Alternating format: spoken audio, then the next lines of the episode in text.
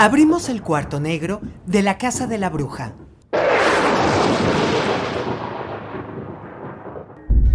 Ahora pasamos del mundo de la vigilia al mundo del ensueño. Hexen, el libro negro. Reactor. La muerte en 13 actos. Hoy en Hexen. Acto número 8. Reactor 105.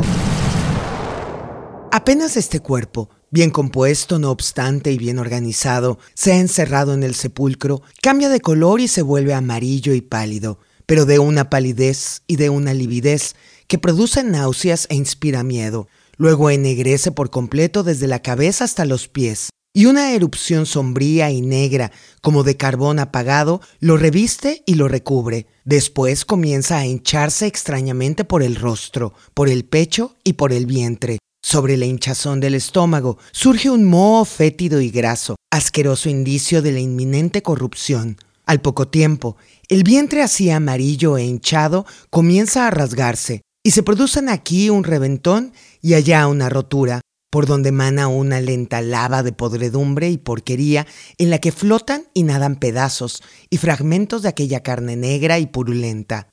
Aquí se ve flotar un medio ojo putrefacto, allá un trozo de labio podrido y corrupto, y más adelante un grupo de intestinos rasgados y lívidos. En este fango grasiento se genera además una gran cantidad de moscas menudas, de gusanos y de otros asquerosos animalitos que bullen y se ahobillan en la sangre corrupta, y lanzándose sobre aquella carne marchita, la comen y la devoran. Una parte de esos gusanos sale del pecho, otra fluye de la nariz, junto con una sustancia sucia y mucosa. Otros embiscados en aquella putrefacción entran y salen por la boca. Y los más hartos van y vienen, gorgotean y regorgotean garganta abajo. Apenas este cuerpo, Sebastiano Pauli, Predice Quarismali, Venecia, 1752. La muerte en 13 actos. Muy muy buenas noches. Esto es Hexen. Acto número 8. El libro negro.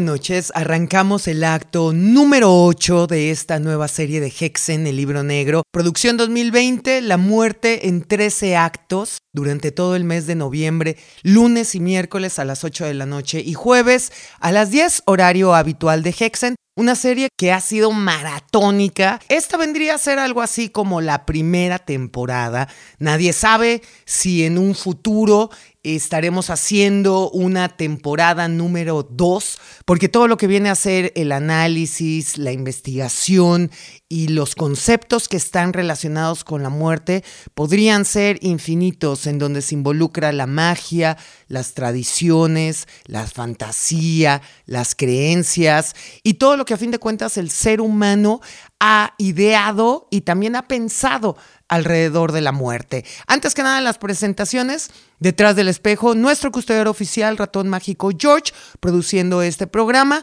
en la casa embrujada llena de libros, porque deberían de ver, a pesar de que lo hemos mencionado, tenemos un libro como columna vertebral. Las entradas de esta serie se están tomando de muchísimas fuentes. Entonces la casa embrujada parece un regadero de libros. La biblioteca negra ha quedado esparcida por toda la Haunted House. Y por acá estamos Mike Rauda, coordinador y diseño de monstruos. Mi nombre es Clausen. Y vías de comunicación, como siempre, están abiertas para todas sus participaciones, colaboraciones, ilustraciones, reflexiones, sensaciones, que durante toda esta serie se ha incrementado mucho, ¿eh? A pesar de que cada uno de los programas de Hexen siempre la participación ha sido importante y también ha sido abundante.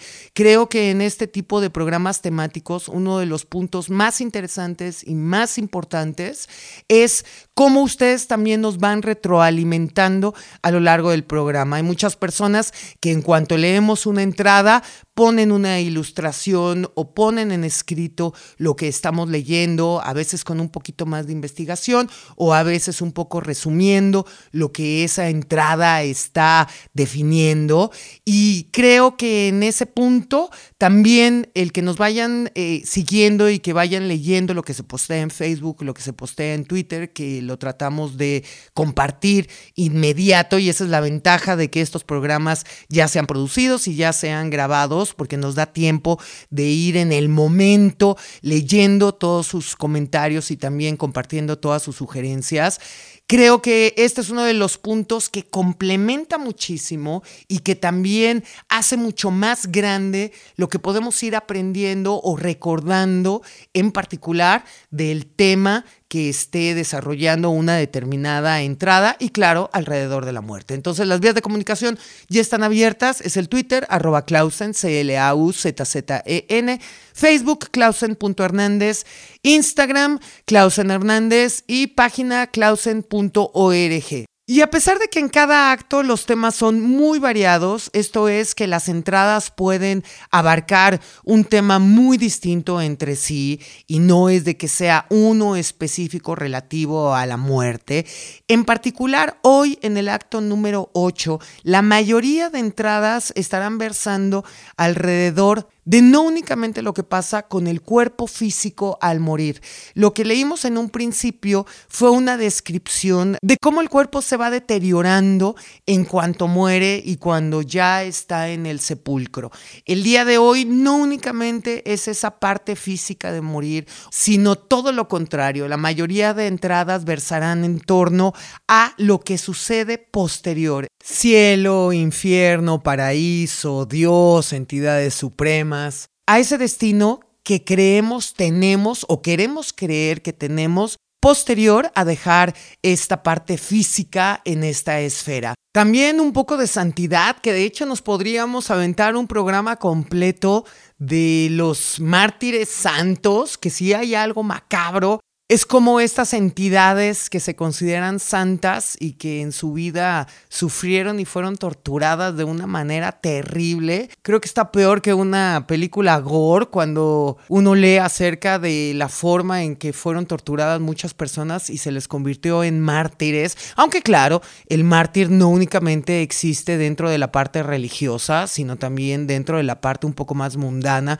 como puede ser la política, como pueden ser las revoluciones. En fin, como lo mencionábamos, todos estos temas podrían dar cada uno una serie completa. Arrancamos entonces, acto número 8, la muerte en 13 actos, el día de hoy en Hexen, el libro negro. Here it comes again, taste of jagged glass and rusty can. There are just black holes where the stars would be watching. Just black holes where the stars should have been. Pools of dirt caress the urine colored sun. Swarms of angels come to kill your sons. And there's nothing but black holes where the stars should have been. Nothing but black holes where the stars would be watching.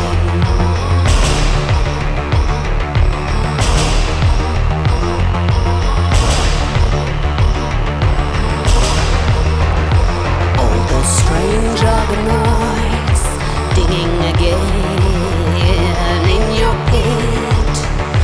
Cover them in menstrual stream. Cover them black gold. Plunge them onto ingots. Ripping through your menstrual stream. Rising up, taste of and jagged glass feeling again. Here it comes again.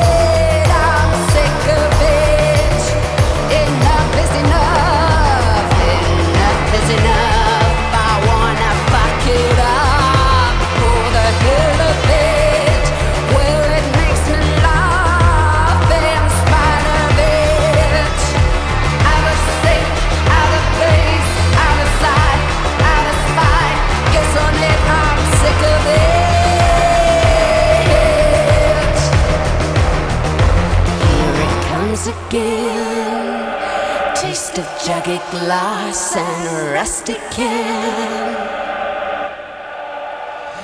There are just black holes where the stars should have been. Just black holes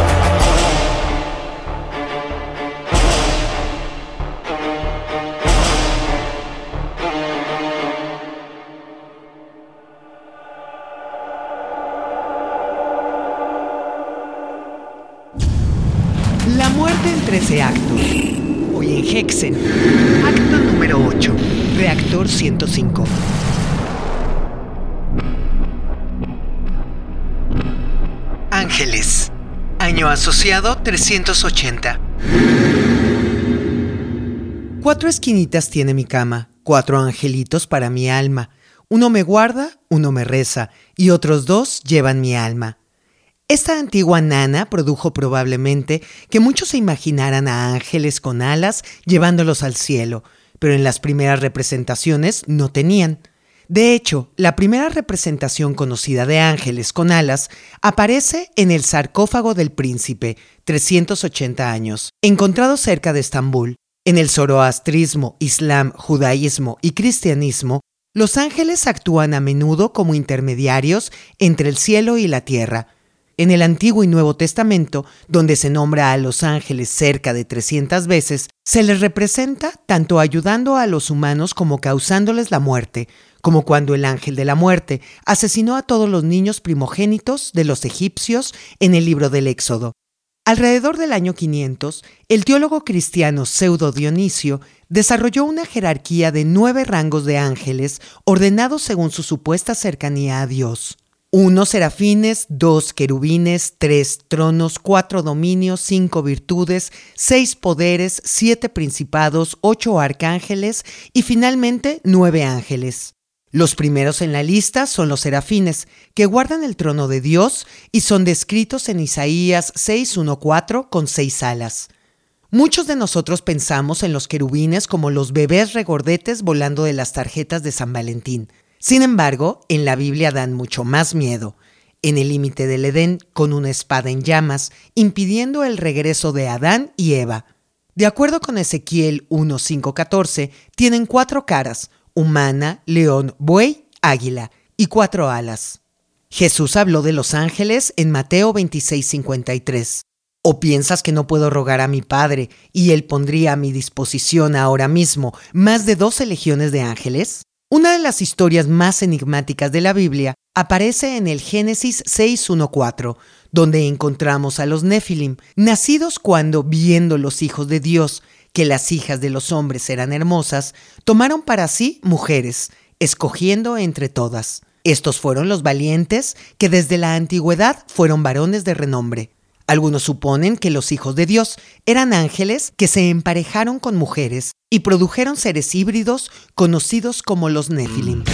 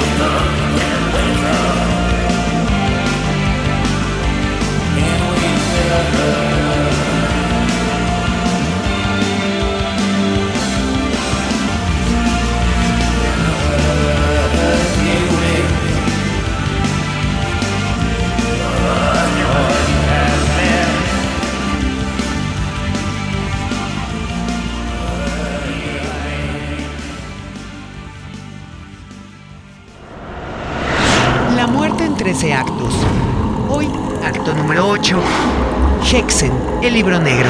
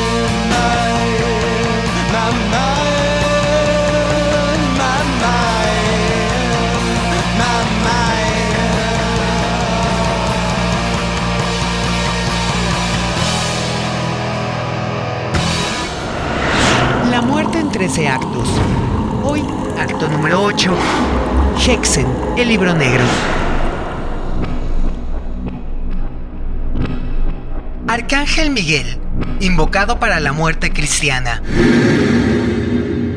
Su nombre proviene del hebreo Micael, que significa ¿quién como Dios? Da la protección a comerciantes, maestros de armas, alguaciles, fabricantes de balanzas, maestros de esgrima, adolescentes, ciegos, especieros, viajes. La difusión de su culto en un principio solo fue en Oriente. A finales del siglo V se difundió por Europa tras su aparición sobre el monte Gárgano.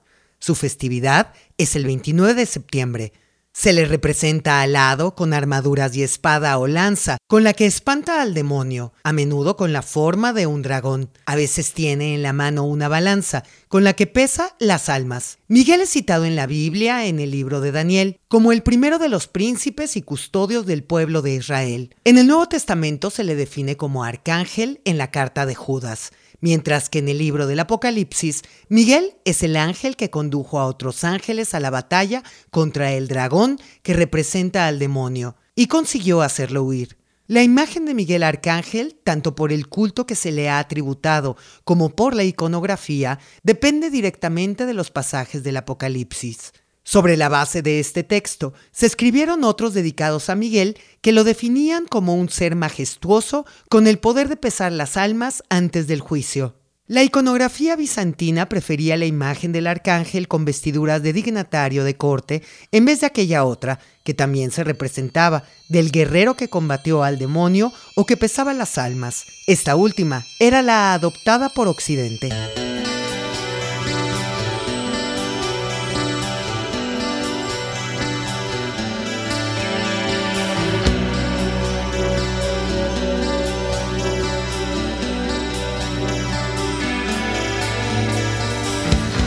Last night I thought I saw you staring, staring at the sky. Last night I thought I saw you wishing for your dreams to die. Last night I thought I heard you crying, crying all your tears. Last night I thought I saw your shadow as you disappear.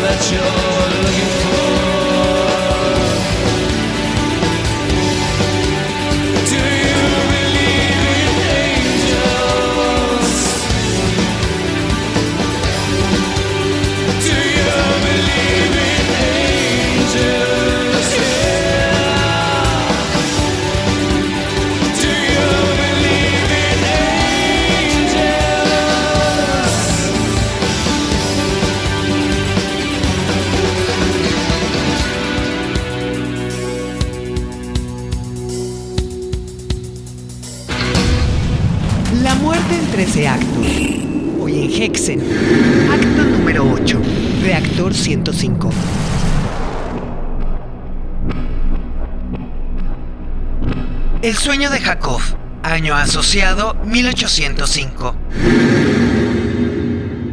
Querido por niños y pintores, alegorizado extravagantemente en interpretaciones de la Biblia e inspiración para creadores de salmos, la evocadora imagen de la escalera de Jacob se menciona una sola vez en la Biblia. Los autores del diccionario de imaginería bíblica señalan que el movimiento ascendente y descendente de los ángeles sugiere los dos modos en que los humanos interactuamos con Dios, recibiendo lo que Dios envía a la tierra y haciendo méritos para estar con Dios en el cielo. La famosa imagen de la escalera de Jacob se relata en Génesis 28, cuando Jacob tiene un sueño después de llegar a Arán. Y soñó, y he aquí una escalera que estaba apoyada en tierra, y su extremo tocaba en el cielo, y he aquí ángeles de Dios que subían y descendían por ella, y he aquí Jehová estaba en lo alto de ella, el cual dijo, Yo soy Jehová, el Dios de Abraham, la tierra en que estás acostado te la daré a ti y a tu descendencia.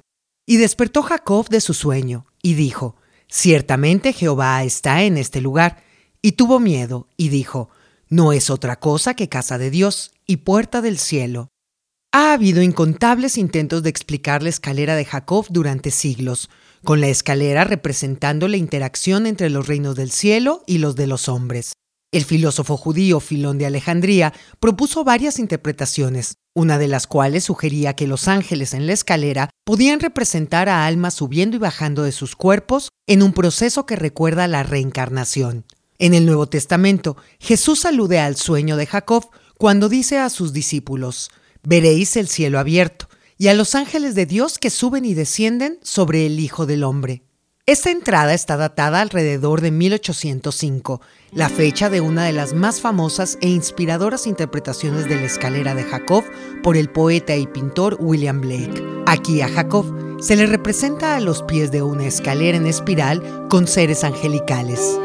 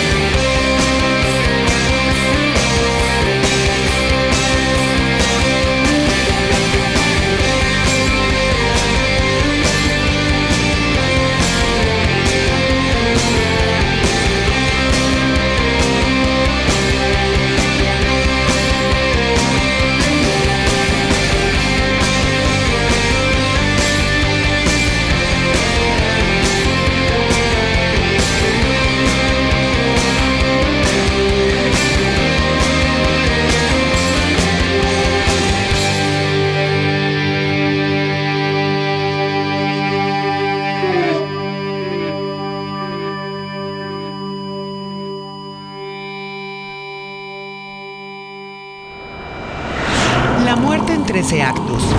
Hoy, acto número 8. Hexen, el libro negro.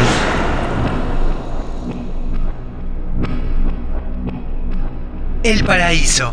Año asociado 2400 a.C. ¿Existe el paraíso? Se pregunta el profesor de historia Gary Smith. Los antiguos babilonios, egipcios, griegos y romanos creían en una existencia futura donde descansaban los héroes, vivían los faraones o los hombres honrados celebraban festines en los campos elíseos. Los aborígenes australianos, así como los primeros polinesios, peruanos, mexicanos e indios de Norteamérica, todos tenían un concepto de la otra vida. A lo largo de los siglos, la gente ha mirado hacia arriba e imaginado que los dioses viven en el cielo. El paraíso también se ha considerado como el lugar en que reside Dios o los seres divinos, y al que acuden los hombres honrados tras la muerte. La cristiana evangélica estadounidense Ann Lotz sugiere que el paraíso es un lugar físico, una región cúbica de 2.414 kilómetros de lado, con una base que es tan grande como el área de Canadá a México y del Océano Atlántico a las montañas rocosas de Colorado, y que fácilmente puede albergar a 20 mil millones de habitantes, disponiendo cada uno de un cubo propio, con una base de 300 kilómetros cuadrados. En el antiguo Egipto, alrededor del tiempo de los textos de las pirámides, 2400 a.C., Auru o el campo de juncos era un paraíso para los muertos. Los primeros hebreos no creían en una vida después de la muerte, Pero tras las posteriores dificultades en el exilio en Babilonia, el cielo comenzó a tener sentido para los judíos. Si la justicia no aparecía en la tierra, quizá había una vida posterior. Para los budistas existen varios paraísos, pero la estancia en uno de ellos se considera temporal, con el objetivo final de la iluminación, nirvana. Igualmente sucede con los hindúes. El paraíso no es un objetivo, sino algo temporal que guarda relación con el cuerpo físico. La tradición bíblica cristiana relaciona el cielo con el trono de Dios, y la gracia permite a los creyentes ascender al cielo. Las descripciones islámicas del paraíso incluyen una plenitud física, incluyendo lujosos ropajes y el disfrute de vino y banquetes. Los textos islámicos hablan de varios niveles de paraísos.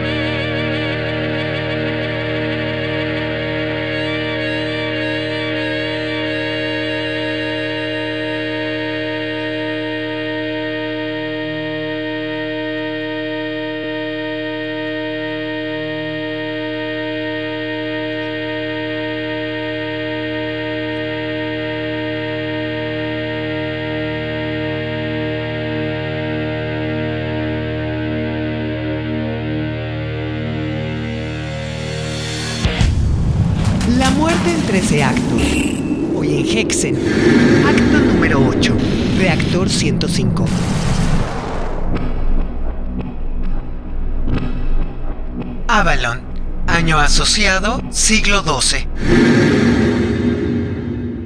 Como Camelot, la isla de Avalon está en todas partes y en ninguna parte. Es inútil tratar de ubicarla en algún sitio específico, ya que este intento contrariaría su propia naturaleza. Las leyendas celtas nos hablan de islas remotas, a donde se dirigían los hombres luego de su muerte, y Avalon parece ser una de ellas. Se trata de un paraíso, en el que la paz es eterna y sus tierras, en extremo fértiles, dan frutos voluptuosos y de gran tamaño. La fama de Avalon se magnifica cuando Geoffrey de Monmouth, escritor del siglo XII, la relacionó con el rey Arturo en su obra Historia Regium Britanni. La descripción de Geoffrey menciona que en Avalon, también llamada Isla Afortunada, los granos y las vides se dan espontáneamente y crecen manzanos en los bosques. Precisamente, el nombre de la isla significa Isla de las Manzanas. Avalon estaba habitada por nueve hechiceras. Una de ellas, el hada Morgana, la gobernaba. El escritor asegura que la isla fue el último destino del rey Arturo luego de su derrota en la batalla de Camlam. Como los celtas consideraban al manzano el árbol de la inmortalidad, allí arribaban los moribundos, quienes eran inmediatamente asistidos por el hada Morgana, que curaba sus heridas. Persiste la idea de que Arturo sobrevive y regresará algún día desde Avalon a librar nuevas batallas. En el año 1191, La leyenda del rey Arturo gozaba de enorme popularidad. En Glastonbury, ciudad del oeste de Inglaterra, unos monjes anunciaron la exhumación de unos restos humanos en su antigua abadía. Los despojos se encontraron junto a una cruz que rezaba, Aquí yace sepultado el renombrado rey Arturo, con Ginebra, su segunda esposa, en la isla de Avalon. De aquí en más, el entusiasmo popular identificó a Avalon con Glastonbury, ya que su famosa colina, dominante de tierras pantanosas, semejaba a una isla. En la Edad Media, esta ciudad era considerada una comarca muy misteriosa, donde las hadas y los elfos deambulaban habitualmente. Es posible que la colina y la antiquísima abadía reforzaran el misterio. El cementerio del templo cobijaba restos de muchos santos y reyes, lo cual en cierta medida lo habilitaba como un sitio apropiado para enterrar a Arturo. Sin embargo, también perduraba con igual fuerza la creencia de que la tumba del rey Arturo no puede verse en ninguna parte. Por lo tanto, el viejo rey siempre estará al llegar para liberar a los bretones celtas del yugo de los reyes normandos. La historia del rey Arturo, ligada al territorio celta de Avalon, fue rescatada por muchos estudiosos de las tradiciones. Según algunos, la isla poseía un hermoso lago, verdes prados y colinas. Estaba poblada por una raza de mujeres hechiceras, donde reinaba el hada Morgana. El mago Merlín condujo hacia Avalon al rey Arturo de Camelot. Ambos llegaron al lago y esperaron. Desde el agua se elevó un brazo que empuñaba una magnífica espada, Excalibur. El arma le fue entregada a Arturo, quien la poseerá hasta su muerte. Se asegura que la mano que emergió de las aguas pertenecía a la dama del lago. Una obligación debía cumplir el rey. Antes de su muerte, Excalibur deberá ser devuelta al lago. Arturo, luego de sus batallas y herido en la de Camlan, regresó a la isla a morir. Le pidió al famoso guerrero Bedouer, que lo acompañaba, que arrojara la espada a las quietas aguas. De inmediato, una mano emergió, Atrapó a Excalibur, la blandió un instante y lentamente se sumergió, llevándosela a las profundidades. Cuatro reinas, Morgana, la Dama del Lago, la Reina de Norgales y la Reina de la Tierra Devastada, acompañarían al legendario rey Arturo hasta su última morada, el Valle Insular de Avalon, donde ni granizo, ni lluvia, ni nieve caían.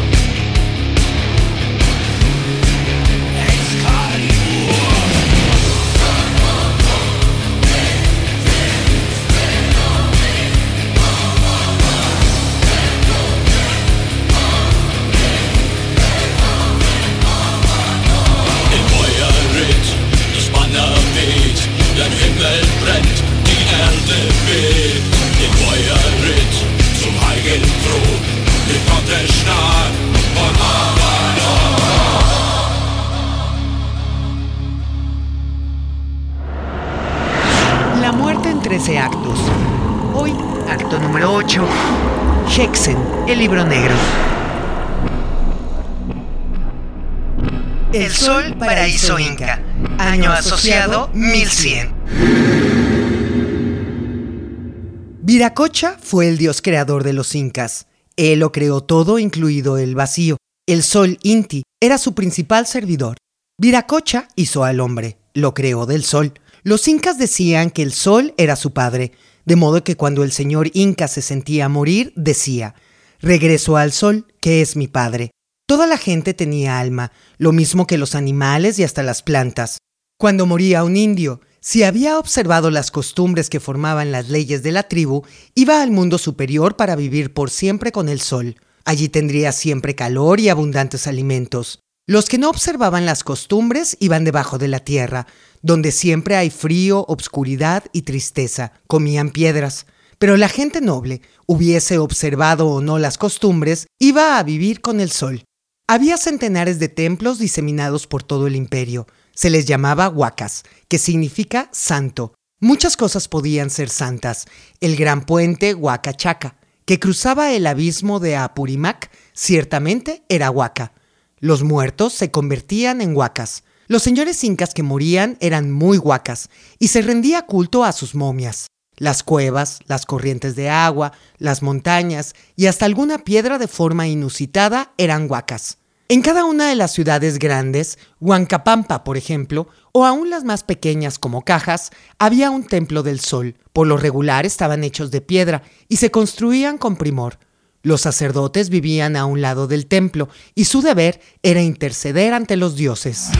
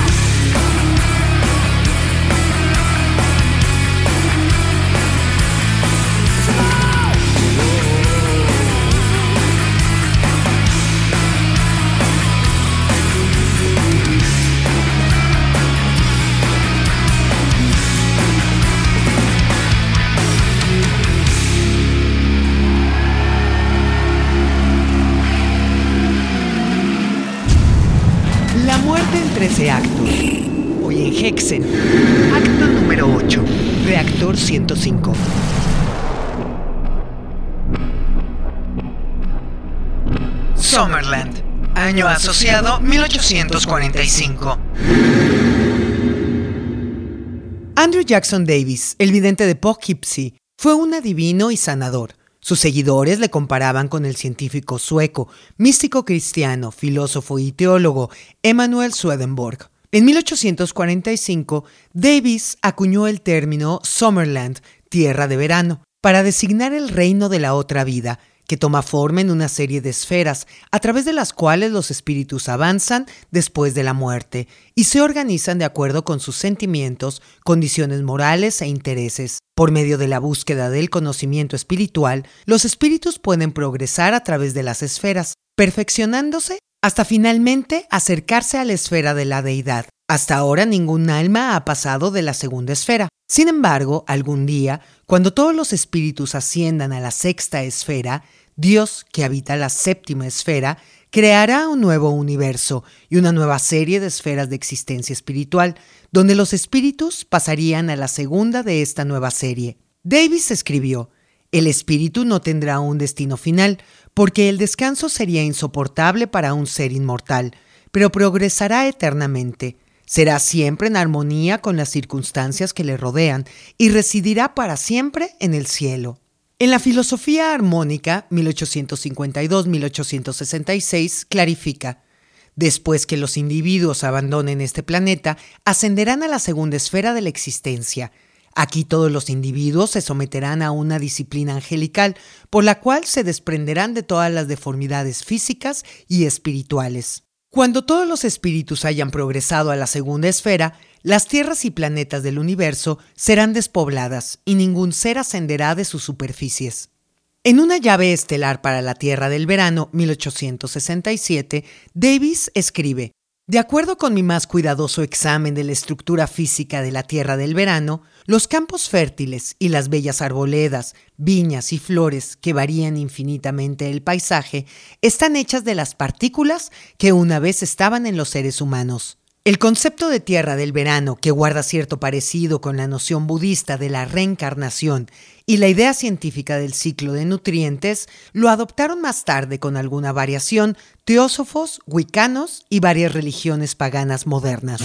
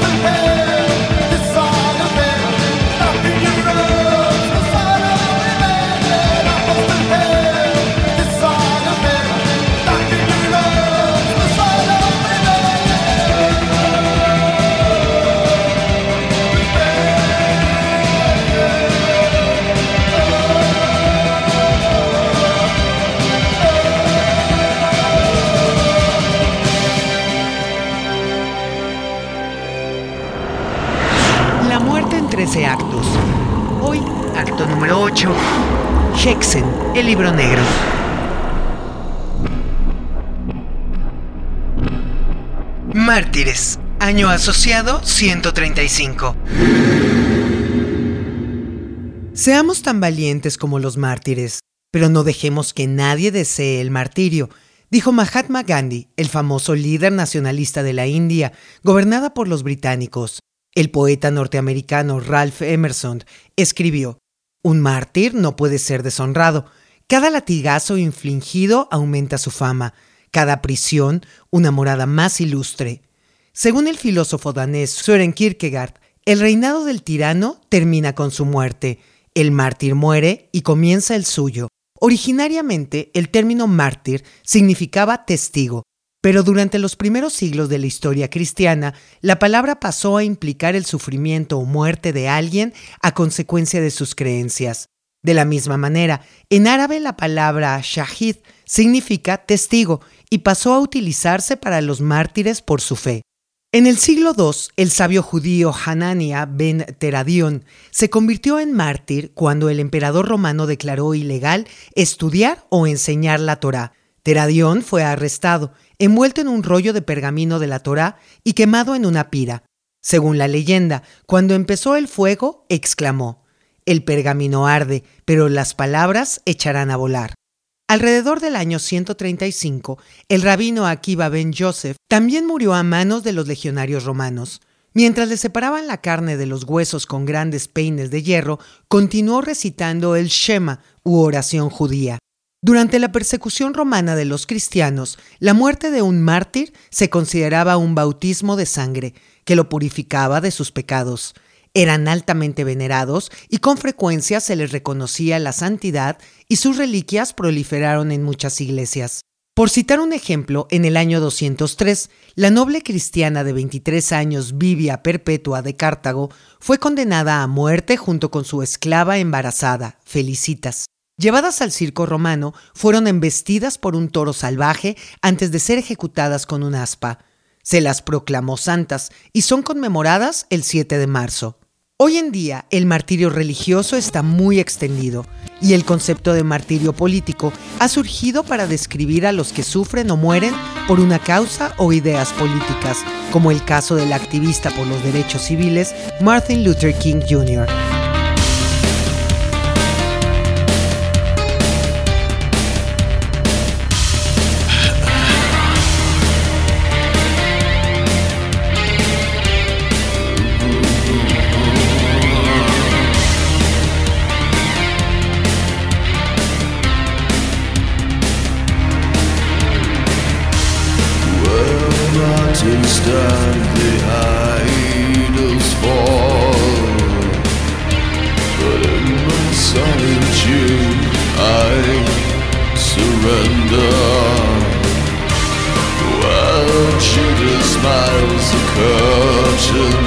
soul.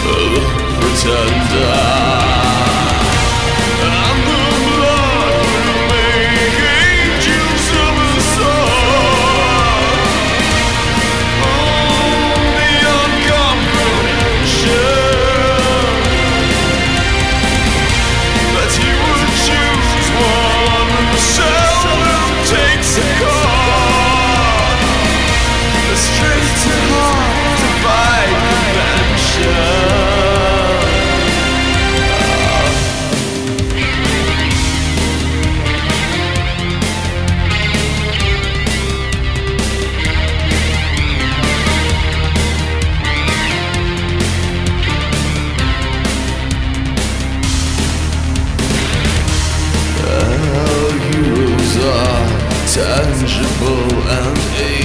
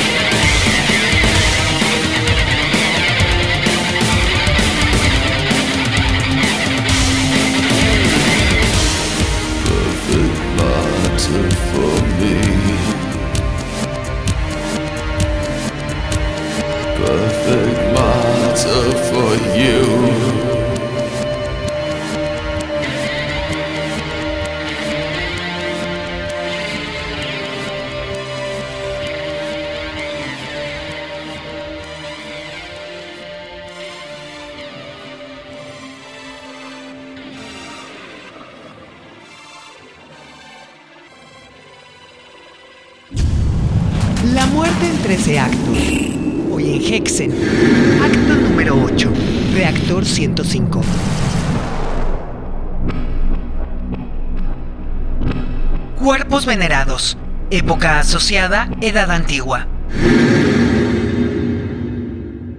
La familiaridad con la muerte inducía a desarrollar síndromes de crueldad hasta con los santos. En la Catedral de San Vito, en Praga, podemos ver relicarios con los cráneos de San Adalberto y San Wenceslao, un diente de Santa Margarita, un fragmento de la tibia de San Vital, una costilla de Santa Sofía, el mentón de San Eoban. El tesoro de Viena contiene un diente de San Juan Bautista y un hueso del brazo de Santa Ana. En el Duomo de Milán puede verse la laringe de San Carlos Borromeo. Se trata de restos que parecen obra de un artista contemporáneo. Por otra parte, la historia de las reliquias abunda en falsificaciones, productos de excelente artesanía, pero cuando las reliquias eran auténticas, estos cartílagos marchitados místicamente repugnantes, patéticos y misteriosos, estos pingajos de materias, a menudo desmenuzadas cuya naturaleza y origen son difíciles de establecer, provenían de un auténtico descuartizamiento de cuerpos venerados, de cocciones de las carnes para obtener esqueletos para desmembrar, de auténticas profanaciones de cadáveres debidas a un exceso de piedad popular. A veces la piedad popular era solo víctima de un comercio que nacía por razones turísticas, para atraer masas de fieles a una ciudad o a un santuario, de lo que se deduce que la crueldad puede nacer no solo del odio o del gusto perverso por la afrenta, sino también del amor y la veneración vividos de un modo desproporcionado.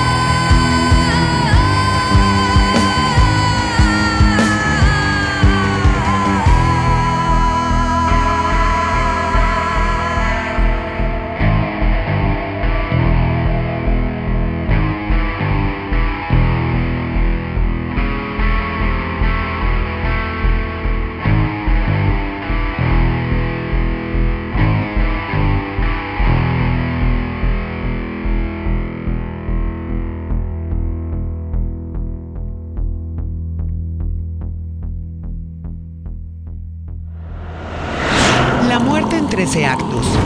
Hoy, acto número 8. Hexen, el libro negro. Así cerramos el libro negro el día de hoy, concluyendo el acto número 8 de esta serie de Hexen 2020, La muerte en 13 actos.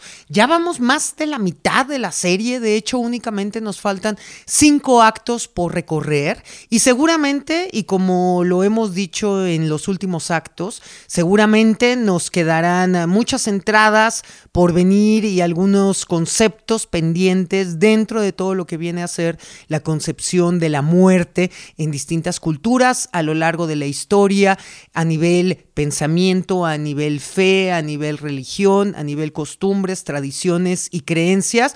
Pero ya veremos, quizá nos aventamos otra serie, temporada número 2 de la muerte en 13 actos, porque sería una serie infinita. De una manera muy rápida les mencionamos los libros que utilizamos el día de hoy para algunas entradas. Siempre mencionamos nuestra columna vertebral, que es el libro de Clifford A. Pickover, Muerte y el Más Allá, que curiosamente encontramos que varias de las entradas que se incluyen dentro de este libro son idénticas y las toma de otro libro que también está siendo una buena fuente de referencia para nosotros y que tenemos, un libro que se llama Ciencias Ocultas, Hechicería y Magia, una historia ilustrada de Christopher Dell. Varias de las entradas del libro de Clifford A. Pickover toma exactamente entradas de este libro de Ciencias Ocultas. Y fíjense, por ahí también nos podemos aventar una serie con actos y también mega serie maratónica, pero ahora de ciencias ocultas, hechicería y magia no terminamos esta y no estamos exprimiendo las horas como se puede y ya nos estamos comprometiendo para otra. Hexen al servicio de la comunidad, mientras el intelecto pueda inflamarse, creo que el sacrificio bien vale la pena, el sacrificio en cuanto a tiempo. También el día de hoy eh, leímos algunas entradas de un libro llamado Los Incas de Víctor von Hagen. También utilizamos algunas entradas de una enciclopedia maravillosa que se llama Lugares de ningún lugar, Continentes Perdidos y otras tierras imaginarias de Daniel E. Tanguir. Ya nos vamos a despedir detrás del espejo. Nuestro custodiero oficial, Ratón Mágico George, produciendo este programa. En la Casa Embrujada, coordinador y diseño de monstruos, Mike Rauda. Mi nombre es Clausen. En los siguientes días encontrarán las actualizaciones de este programa y de esta serie. Siempre avisamos vía Twitter, arroba Clausen, C-L-A-U-Z-Z-N, Facebook, Clausen.hernández, Instagram, Clausen Hernández y página clausen.org. Nos vamos a despedir con un fragmento que está basado en el diálogo de un hombre egipcio con su alma, ya que el acto número 8, este que acabamos de transitar, estuvo más enfocado a lo que es el paraíso, el alma, a dónde va después de muerto según distintas religiones y cómo algunas entidades o te juzgan o te ayudan a dar ese salto a otras vidas que muchos esperamos efectivamente existan y sean mucho mejor que esta, definitivamente. Este fragmento ejemplifica mucho las enseñanzas que se daban en Egipto acerca del juicio final que era el K y que era una de las enseñanzas más importantes. Los egipcios tenían que comprender la necesidad de tener una buena conducta y que sólo así obtendrían la exculpación final y también la vida eterna que es un parámetro muy recurrente y general en todas las religiones y en las distintas fes que pueden existir en la humanidad. Y dice así, la primera prueba consistía en las alegaciones de defensa. Desde su trono, Osiris presidía el tribunal en el que se sentaban 42 jueces. Cada uno de ellos pronunciaba un pecado diferente que el enjuiciado negaba haber cometido. A medida que iban siendo enumerados, se defendía directamente sin que nadie mediara a su favor. Si era considerado inocente, le sometían a una segunda y decisiva prueba, la del peso del corazón. En el plato de una balanza estaba el corazón, representación de la inteligencia. En el otro, la pluma de Mat, diosa de la verdad y la justicia.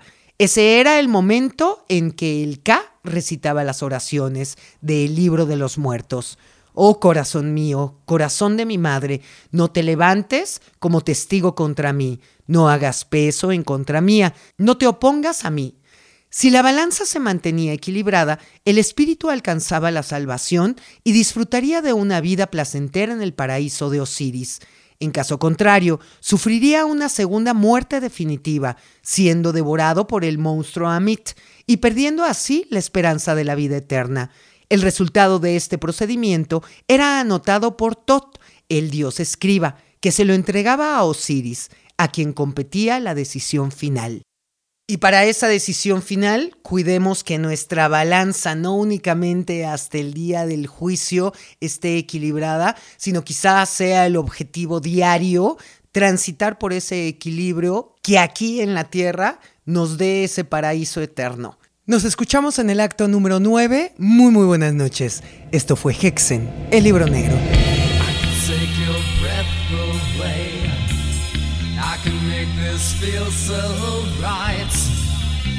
Out of the blackest shadows into your burning lights. The touch would enthral my heart. My touch would release your soul. Lying warm in dark in your arms Come close to me now and take control Riding through endless nights Buried